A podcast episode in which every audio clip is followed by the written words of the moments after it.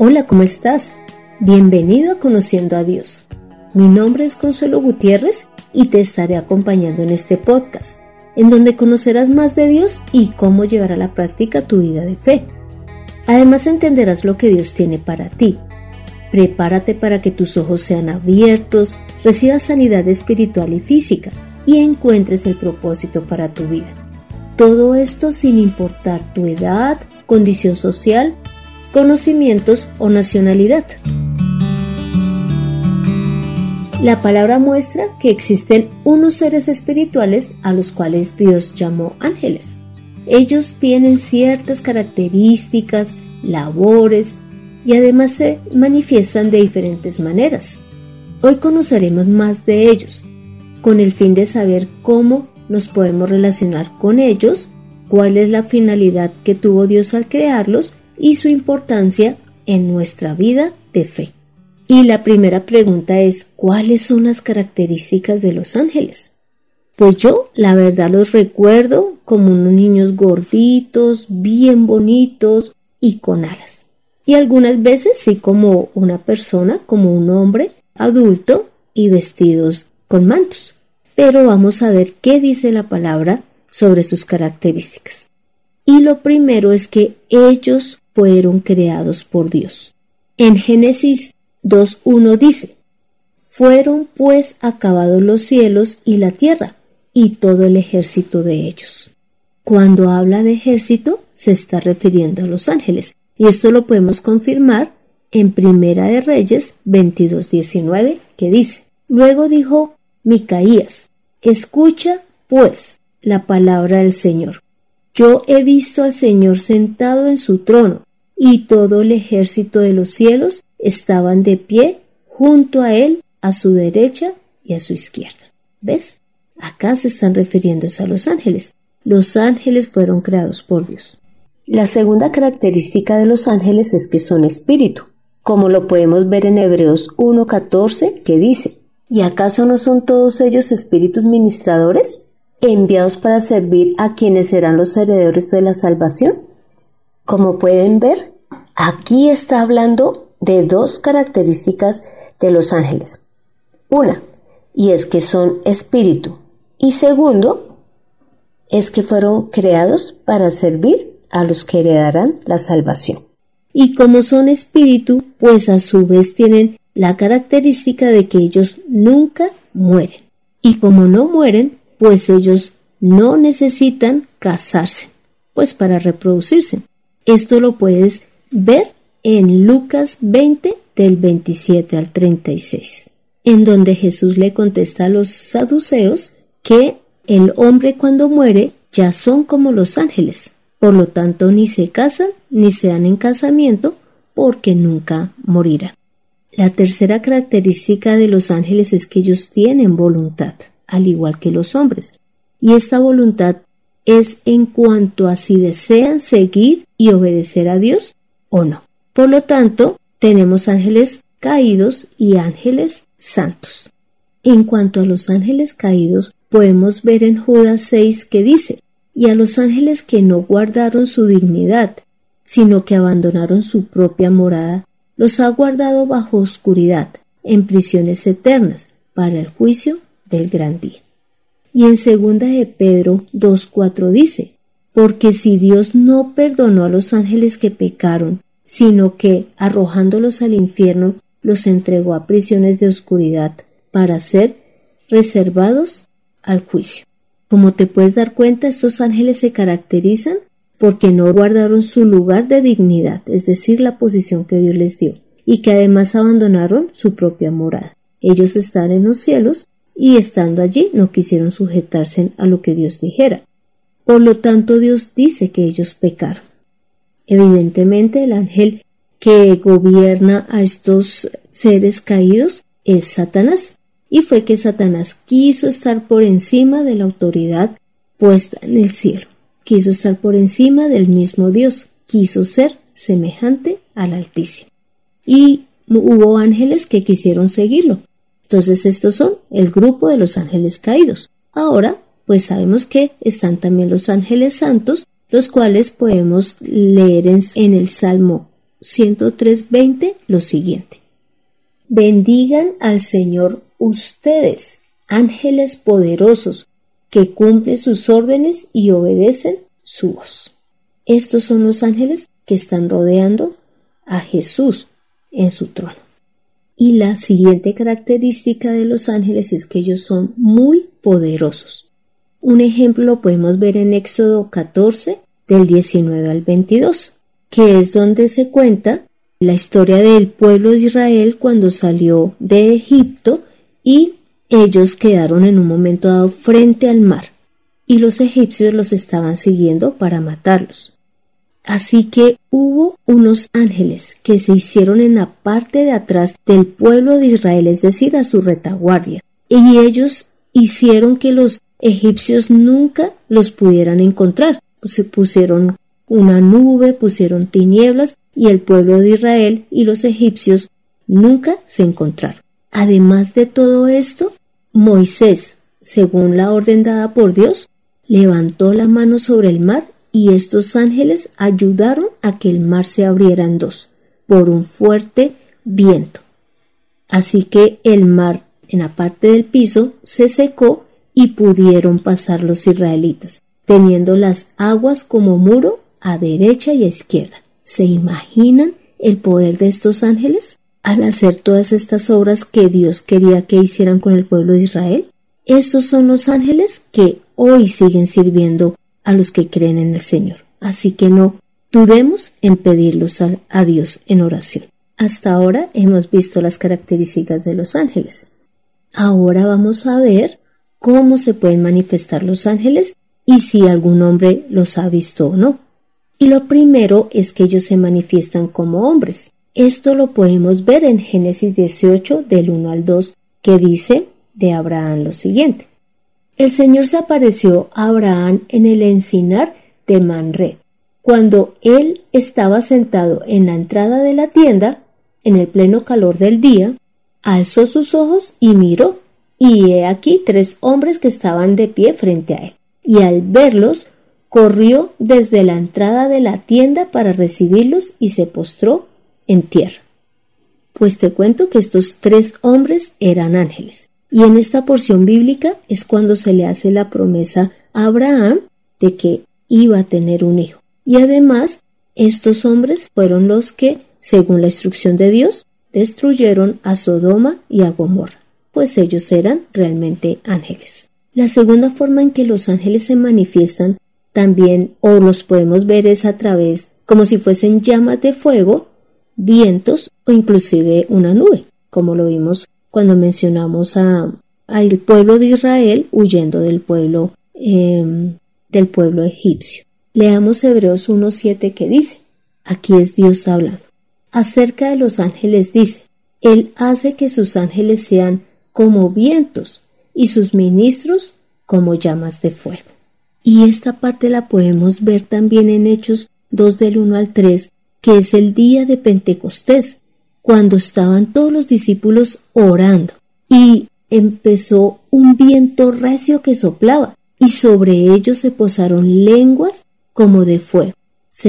dice allí, asentándose sobre cada uno de ellos y fueron todos llenos del Espíritu Santo. Entonces ese viento fuerte y esas lenguas como de fuego eran los ángeles. Y pues ya vemos que el Espíritu Santo llegó en ese momento a cada uno de los discípulos. También ellos se pueden manifestar como estrellas. Leamos Apocalipsis 1.20. En cuanto al misterio de las siete estrellas que has visto en mi mano derecha y de los siete candeleros de oro, las siete estrellas son los ángeles de las siete iglesias y los siete candeleros son las siete iglesias. Aquí está mostrando que los ángeles se muestran como estrellas. También podemos recordar que el ángel se manifiesta como una estrella en el momento en que los magos fueron a adorar a Jesús a Belén. Era una estrella quien los dirigía y evidentemente esta estrella era un ángel. Ahora entremos a la parte más importante y te hago la siguiente pregunta. ¿Cuáles crees que son las labores de los ángeles? Pues te cuento que la primera es alabar y obedecer al Señor. Leamos el Salmo 148 del versículo 1 y 2. Dice, Alabad a Jehová desde los cielos, alabadle en las alturas, alabadle vosotros todos sus ángeles, alabadle vosotros todos sus ejércitos. Y además, en Hebreos 1.6 dice, además, cuando Dios introduce al primogénito en el mundo, dice, que lo adoren todos los ángeles de Dios. Como te puedes dar cuenta, los ángeles están dados para que le rindan honor y gloria a Dios Padre y a Dios Hijo. Y además ellos deben de obedecerles porque esa fue su decisión. En el momento en que Dios les da voluntad es para no forzarlos a servirle, sino porque ellos así lo hayan querido. Entonces, para esto podemos leer Primera de Pedro 3:22 que dice, quien habiendo subido al cielo está a la diestra de Dios, y a él están sujetos ángeles, autoridades y potestades. Aquí está hablando de Jesús, que él subió al cielo, y a él están sujetos todos los ángeles, es decir, a él le obedecen. Lo segundo que hacen los ángeles es que son mensajeros de Dios. ¿Recuerdan cuando los judíos encarcelaron a Pedro y a Juan? Esto lo puedes leer en Hechos 5 del 17 al 20. Y Dios les envió un ángel, quien les abrió las puertas de la cárcel, pero les dio un mensaje y fue el siguiente. Id y puestos en pie en el templo, anunciad al pueblo todas las palabras de esta vida. Entonces, los ángeles están como mensajeros, es decir, nos ayudan, pero nos dicen qué debemos de hacer según las instrucciones de Dios. Inclusive, en Hechos 8:26 vemos que un ángel fue quien le dijo a Felipe que se fuese a Gaza, para que allí le predicara al eunuco. Y ese mandato evidentemente era de Dios. La tercera labor que realizan los ángeles es que están al servicio de todo el que cree. Aquí también podemos ver cómo Pedro es liberado de la cárcel por un ángel. Y esto lo encontramos en Hechos 12, del 7 al 10, que dice, De pronto una luz iluminó la cárcel, y apareció un ángel del Señor, el cual tocó a Pedro en el costado para despertarlo, y le dijo, Deprisa, levántate y al instante las cadenas se le cayeron de las manos. Entonces el ángel le dijo, Recoge tu ropa y átate las sandalias, envuélvete en tu manto y sígueme. Y Pedro obedeció. Salieron de la celda y Pedro lo siguió, aunque creía que lo que el ángel hacía era una visión.